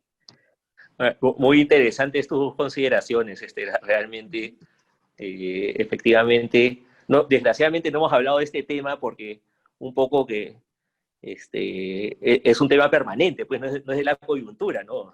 Ya viene el test de beneficio, si, no, si mal no recuerdo, desde el año 2017, Como un requisito. en que se introdujo en el artículo referido a las normas de precios de transferencia. O sea, en el artículo 32A de la ley de impuesto a la renta se introdujo este inciso I que tú mencionas, que establece el test de beneficio. ¿Qué cosa es el test de beneficio? De alguna manera es hacer un mayor análisis, en, fija mayores pautas para eh, la deducción de los gastos entre partes vinculadas. O sea, yo no sé si podamos decir que establece mayores requisitos. Yo no creo en sí que está, bueno, de hecho establece mayores requisitos documentales, pero esos requisitos ya existían, ¿no? O sea, por ejemplo, eh, y, justo no sé por qué venía pensando en este caso que estamos discutiendo en este momento en el Tribunal Fiscal, en que la SUNAT le repara en, el año 2015, cuando todavía no existía el test de beneficio, a una empresa los gastos con, no, con su parte vinculada no domiciliada y le dice, oye, ¿sabes qué? No, me presentaron pues correos, se le presentó la certificación de asistencia técnica, porque de asistencia técnica en algunos casos, se le presentaron los costos, el análisis de los costos, y la estructura de los costos, como se han fijado, y la SUNAT aún así este, los rechaza. Y dice, no, no son fehacientes. Y en relación a los costos, lo que pasa es que eran, eh, desgraciadamente y normalmente son costos, son gastos generales, pues no, no son gastos específicos, sino son gastos que no se pueden atribuir tan fácilmente claro este, a, la operación, entonces se tiene que hacer pues una atribución de costos indirecta. Entonces, en esa medida, la SUNAL lo rechaza. Entonces, obviamente, eh, el argumento ahí es, un momentito, si aquí en el test de beneficio ustedes exigen que yo acredite los costos, o sea, yo, basta que yo acredite la estructura de costos. A mí no me dicen, presenta tu, eh, en cuanto al test de beneficio, está establecido uno de los requisitos es presentar la estructura de costos, pero yo no tengo que presentar los comprobantes de los costos que ha tenido mi parte vinculada. Es una información de un tercero, pero basta que presente la estructura de costos, ¿no? más o menos en forma razonable eh, y, señalando, y aquí había tantos abogados, este, tantos de marketing, esto, ganaban esto, y bueno, prestaron servicios a todos estos países y lo hemos distribuido de esta manera. Eso es suficiente, no te piden más. Eso es básicamente el test de beneficio. Entonces, el test de beneficio, como les digo, me puede servir, claro, puedo entenderlo como un límite. Si no lo presento, obviamente, este, eh, me pueden decir que no cumplo el test de beneficio, no acreditado cumplir el test de beneficio y me pueden rechazar el gasto. Correcto. Pero, si, pero si lo presento, también me puede ayudar, obviamente, para acreditar algunos gastos que eh, no pude eh, reunir pues la documentación que acredite la efectiva prestación del servicio, porque eran llamadas, eran correos, entonces no tengo un informe que acredite la efectiva prestación del servicio. Pero teóricamente, de acuerdo con el test de beneficio, podría presentar, oye, pero aquí están los gastos, ¿no? Correcto. O sea, ¿cómo voy a ver, cómo puedo sostener que no he tenido un servicio si he incurrido en gastos? Aquí están. Entonces, este, también es, un, es una defensa y en realidad la concepción de la OSD sobre el test de beneficio es más que es, un, es una protección al contribuyente, más que una carga. Entonces, ah, esa es una primera cuestión, ¿no? O sea, supuestamente todos los servicios se han prestado. Todos los servicios que yo he deducido, eh, que yo he deducido y que cumplen con el, eh, con el artículo 37 en general, también pues deben estar destinados a obtener una utilidad para la empresa. O sea, es simplemente, como les digo, una mayor carga probatoria quizás, ¿no? O sea, porque simplemente si no le presento nada, al amparo del inciso I, la SUNAT me podría ahora desconocer. O sea, ya no tendría que entrar al tema, hoy es fehaciente, no es fehaciente. No, simplemente si no le presento ninguno de los requisitos que me dan, me puede desconocer el gasto. Algo le tengo que presentar. Correcto, sería un requisito adicional en todo caso, ¿no? Claro, o sea, es, más que un requisito adicional es, oye, ya esto es lo que tienes que presentar o no tienes que presentar para que te reconozcan el gasto. Si no lo presentas, estás sin problemas, ¿no? Y si lo presentas, teóricamente ya debería quedar acreditado y no te deberían hacer mayor objeción, porque precisamente ya la norma ya dijo cuáles son los documentos probatorios que me sirven para acreditar que el gasto sí existió. Entonces, este, ese es un poco el tema. Si yo no los tengo, efectivamente, sí la SUNAT me los puede reparar. Ojo, que estamos hablando de operaciones entre partes vinculadas, ¿no? Porque en la medida que el 32I solamente se refiere a operaciones entre partes vinculadas o, bueno, que, normalmente no son deducibles, operaciones con países de bajo nula imposición, entonces este, eh, solamente estamos hablando de un caso concreto. Ahora, si se tiene que analizar en una eh, fiscalización de precios de transferencia, realmente es un buen punto. Es un buen punto que no tengo una respuesta, pero este, podría, podría argumentarse efectivamente, ¿no? Claro.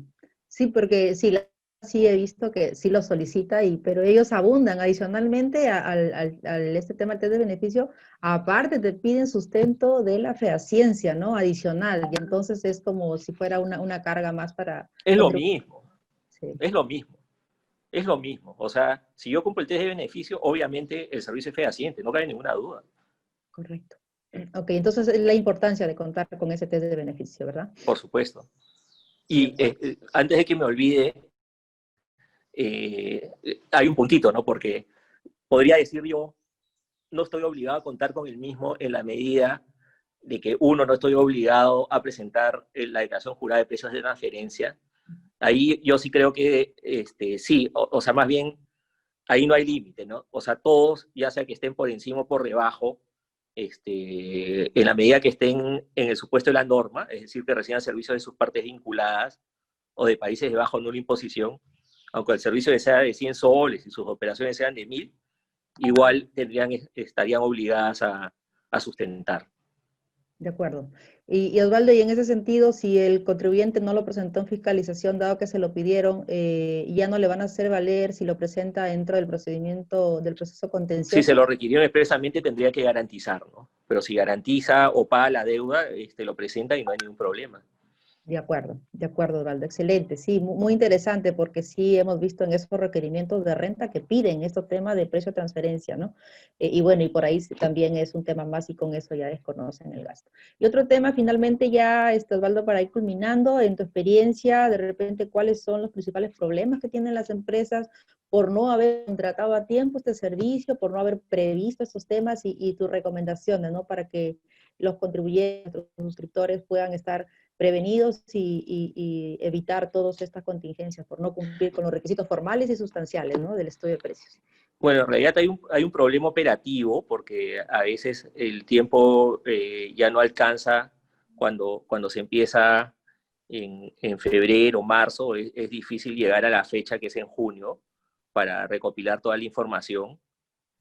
Eh, las exigencias de información no son menores, o sea, actualmente las exigencias de información son importantes, implican pues cierto eh, nivel de participación, ¿no? no solamente de la parte del especialista, sino del, de la parte del personal involucrado, ¿no? De todo el equipo. Eh, ese es por un lado, y en segundo lugar, en algunas ocasiones sí, este, desgraciadamente, pues, este, ya la operación está este, fuera de rango y se debió haber hecho un ajuste y no se hizo, entonces ya cuando se, inicia el trabajo, supongamos, en marzo, después de la presentación de la DJ, y se termina, bueno, lo terminé a tiempo en junio, presenté mi, puedo presentar la declaración jurada de peso de transferencia dentro del plazo de vencimiento, pero le estoy dando una mala noticia, ¿no?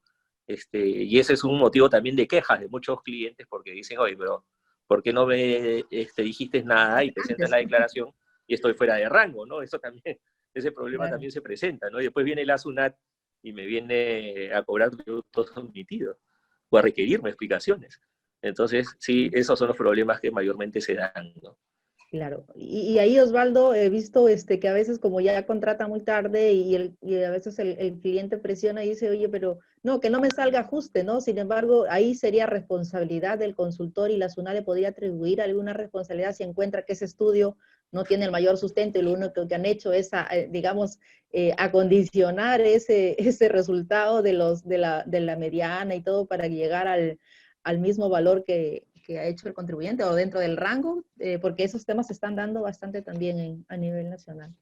Bueno, esos temas, ante todo quiero decir que, este, bueno, podría darse eso, pero eso también es, tiene algo de arte, ¿no? Como, como dicen con las tasaciones, ¿no? La, el, el, establecer el valor de una empresa, ¿no? Todo, todo esto tiene también un poco de, de arte y hay muchos criterios ¿no? Y realmente este, hay métodos, pero también hay criterios variables, ¿no? Que yo puedo partir de este presupuesto, pero otro especialista puede partir de un presupuesto distinto y llegar a resultados distintos, ¿no? Entonces eso puede ocurrir.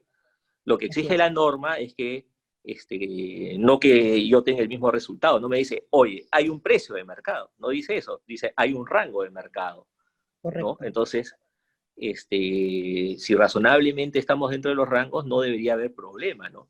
Lo que sí he observado y lo que sí se da, hace poco ha salido ya una resolución, si no me equivoco, el año 2019, en que la SUNAT, entrando al estudio de precios de transferencia, por ejemplo, realizado este, por, el contribuyente, por el contribuyente, por su especialista, ¿no? Este, toma algunos factores y otros no, ¿no? Y este, obviamente eh, eso lleva a una cotación. Este, en ese caso, entre otros puntos, por ejemplo, desconoció algunas de las empresas comparables, ¿no? Le dijo, no, no, estas, tienes 10 comparables, estas cuatro no. Porque no, obviamente no dicen que, están, que porque están, te dan un resultado negativo, pero el efecto es que le cambió el resultado y eso generó la acotación, la reclamación ante el Tribunal Fiscal y el Tribunal Fiscal efectivamente convalidó la actuación de la administración, ¿no?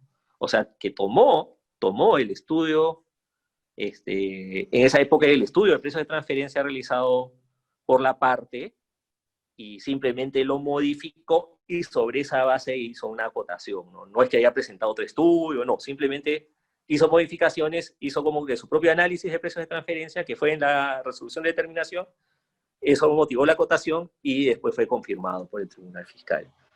Entonces, ese es más o menos este, tal como está operando el tema, ¿no? Sí, y un tema bastante discutible, este, Osvaldo, y de repente hay tus, comentarios, es que cómo es que la administración cuestiona los comparables, ¿no? Y aún, eh, ¿por qué es que en los comparables la administración tributaria suele, pues, este, estos estudios de precio normalmente los cuestiona, ¿no? Sin embargo, eh, digamos, una empresa normalmente no es totalmente comparable con otra. En tal sentido, yo, en tu opinión, ¿van a tener éxito estos casos eh, que van a ir hasta el Tribunal Fiscal, Poder Judicial, eh, a favor del contribuyente o, o digamos, la expectativa es que se van a perder estos casos? Yo, bueno, de hecho sí se puede obviamente analizar los comparables y estos comparables pueden ser revisados por, incluso por el Tribunal Fiscal, lo cual es cuestionable, ¿no? Porque obviamente ellos no son especialistas en, precios de transferencia. Así es. Pero eh, también es cierto otra cosa, ¿no? Que eh, debe haber cierto grado de razonabilidad que no lo observo, ¿no? ¿Por qué? Porque ¿en qué consiste básicamente el método? El método consiste en tomar muestras. O sea, yo no es que tome una referencia o no es que haga una tasación, como se hacía, por ejemplo, en las transferencias de inmuebles, que O sea, tenía una tasación y decía, ah, ya, es un tasador, entonces el tasador es, eh, tiene la razón, entonces es un perito, entonces este, está firmado por un tasador suficiente. Y en ese caso la SUNAT tenía que presentar una tasación hecha por su tasador, ¿no? Entonces, esa es, es, una forma de entender el asunto, pero en los precios de transferencia no es así. Tampoco es que diga, ah, ya, el precio, un precio puntual. No, como les digo, es este, es un método y, como parte de este método se toma una muestra de lo que supuestamente es el mercado. Entonces, ¿qué ocurre con las muestras? Ocurre como cuando se hacen las encuestas, ¿no? O sea, yo para saber quién va a ganar las elecciones tomo una muestra por aquí y otra muestra por acá y eso me va a hacer vaticinar cuál es el resultado de las elecciones. Entonces, lo que quiero decir es, hoy las muestras pueden ser distintas.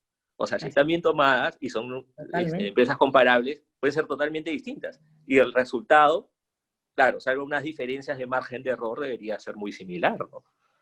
Entonces, eh, lo que quiero decir es que si estás dentro del mercado, tranquilo, estás dentro del mercado. o sea, cualquiera que sea la muestra que te trabaje, lo estás, ¿no? Y si estás fuera, vas a estar fuera, pues, porque por, todo, por donde sea te van a tumbar también, ¿no? Ese es un poco la reflexión, ¿no? Pero el hecho que cambies ya de que te cuestionen unos comparables, ahí se mueve todo el resultado. Entonces, sí Podría sesgar, pues. Discutible, ¿no? Bastante discutible. Es discutible. Podría sesgar, podría sesgar, porque efectivamente eh, eh, hay un tamaño de muestra, por ejemplo, ¿no? En estadística, ¿no? Entonces, si yo desconfiguro esa muestra quitando algunas, Cambia. Ya, no, ya no es la muestra, ¿no? Ya no es la muestra. Cambia totalmente. Y también sabemos que existen bases de datos, ¿no? Que entendemos la administración trabaja con una base de datos y en tu opinión sería recomendable usar, porque esa base de datos es internacional, entendemos, también se puede usar, este, digamos, este, ¿sería recomendable usar esa misma base de datos o, o es, da lo mismo usar cualquier base de datos?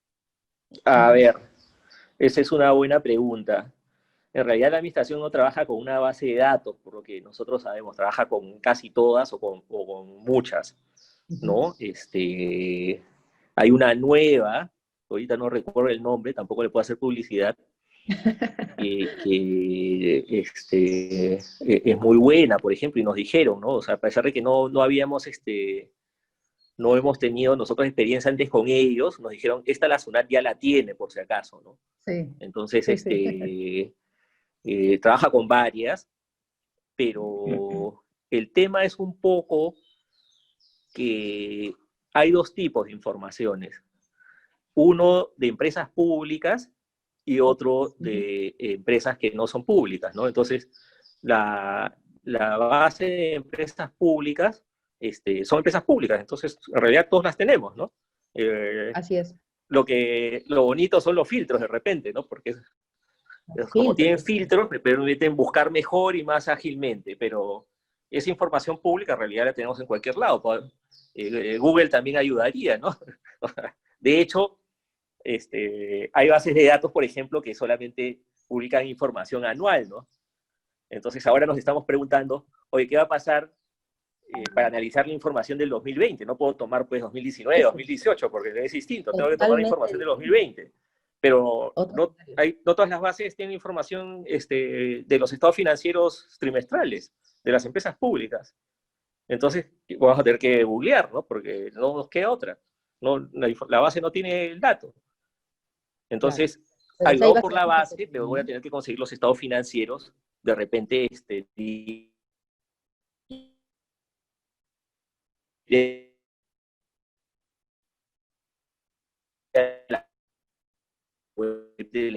información pública. O sea, pública la tienen todos exactamente casi igual los estados financieros son los mismos. O sea, si tú ves, oye, ¿cuántas, cuántas empresas tengo? Bueno, tengo 43 mil empresas. Bueno, ah, yo también tengo 43 mil, pues porque son las mismas bolsas de valores, ¿no? Correcto. Entonces, es, esa información no varía. Lo que varía es de repente la información privada, ¿no? Privada. Entonces, pero ojo, ojo, que eh, la norma este, que establece el reporte local actualmente eh, señala que la información debe ser pública. Entonces yo no podría, por ejemplo, tomar este... eso descartaría para empezar que la zona tome comparables secretos, creería yo, ¿no? O sea, ah, solamente porque si yo, para hacer el reporte he tomado información pública y he dado la norma que no es con información pública. O sea, a ese nivel la lucha como que se equilibra, ¿no? Correcto. Excelente. Eh, ese es un poco el panorama. Muy, muy bueno. Es bastante, hay bastante para hablar, pero bueno, creo Bien interesante, excelente. Y esos temas también los vamos a ver en, los, en las demás capacitaciones que ofrece nuestra escuela de negocios, en el plan de suscripciones. Y finalmente, este, una pregunta final, este, Osvaldo, eh, aprovechando eh, tu expertise en este tema. Eh, dado que estamos en un escenario distinto ahora con este tema de la pandemia, las normas de precio de transferencia no estaban dadas para este escenario, eh, considerando también el efecto que han tenido eh, muchas empresas, ¿consideras tú que esta normatividad de precio de transferencia debe ser adecuada, modificada en aras de evitar perjudicar a muchos los contribuyentes? Yo creo que, yo creo que debería emitirse criterios de interpretación probablemente, ¿no? Más que modificar la, la legislación. De hecho, eh, hace un proceso de transferencia en que, que asistió este, un funcionario de SUNAT y le preguntaron si iban a tener en cuenta pues interpretaciones más flexibles de alguna manera y él dijo que no, expresamente, que las normas debían seguirse aplicando tal cual, ¿no? Pero yo creo que, que eh, va, van a tener, no que flexibilizar criterios, pero sí aclararlos, ¿no? O sea, para, para tener un criterio unificado, ¿no? Como te decía, estamos hablando de, presupuestos y de criterios. Entonces, si yo no los unifico, obviamente este, estamos creando contingencias.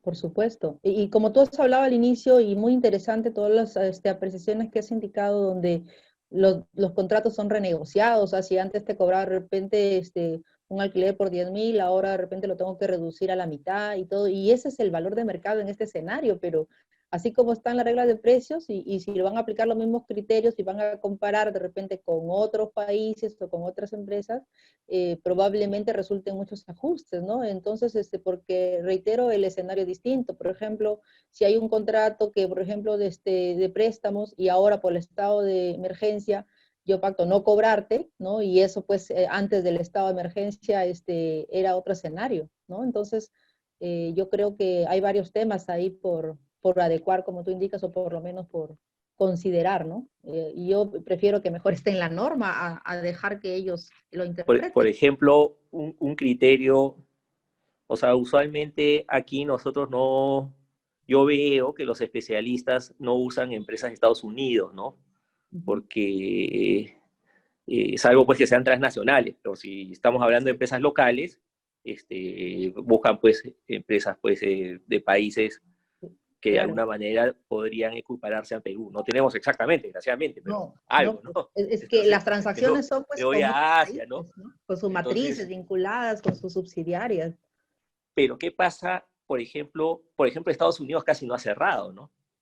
Por ejemplo, ¿no? Y puede haber otros países que no hayan cerrado, han continuado, ¿qué importa? Pues que la gente se muera, porque eso es lo que han hecho, y este, pues seguimos trabajando, ¿no?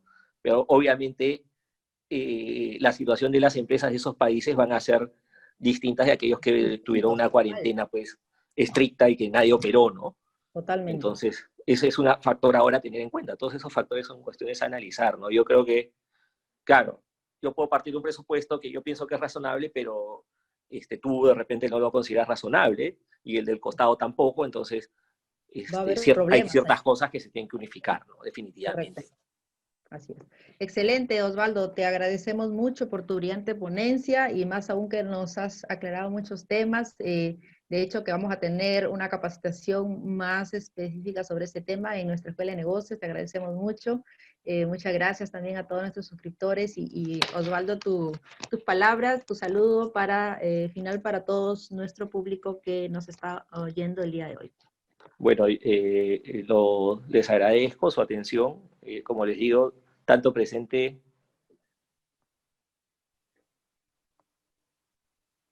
como futura. Y, bueno, esperamos que podamos apoyarlos en todas sus necesidades en materia de precio de transferencia, tributarias o de consultoría este, en la competente consultoría de Quantum. Excelente, Osvaldo. Te agradecemos mucho, muchas gracias y este, seguro vamos a tenerte en las siguientes capacitaciones también. Agradezco mucho este, a todos nuestros suscriptores que se han unido el día de hoy y también a nuestros colegas que están unidos a través de nuestro Facebook de la Escuela de Negocios, Quantum Consultores, un, reciban un cordial saludo a nombre de nuestra gerente general, la doctora Marisol León. Un cordial saludo para todos, muchas gracias por su atención y nos vemos en la próxima transmisión. Muchas bendiciones. Hasta luego. Hasta luego.